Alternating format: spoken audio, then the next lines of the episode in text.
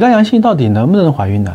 我们国家呢是乙肝大国，乙肝阳性的携带者呢有七千万之多，那当中呢有很多人会有怀孕生孩子的需求。乙肝阳性到底能不能怀孕呢？大多数情况底下，你如果不是因为乙肝导致了肝硬化晚期这种情况，是可以怀孕的。在孕期呢要注意监测你是不是有乙肝活动的情况，如果有乙肝活动的现象呢，DNA 的滴度比较高的话，你需要在孕期的时候进行抗病毒的治疗，减少。母婴传播的可能性。生完之后呢，我们要给出生的孩子进行乙肝疫苗和免疫球蛋白的注射，减少他母婴传播的这种可能性。哺乳能不能进行呢？那主要也取决于母亲的乙肝的低度。如果 DNA 的低度比较高的话，那建议要停止哺乳，啊，进行抗病毒的治疗。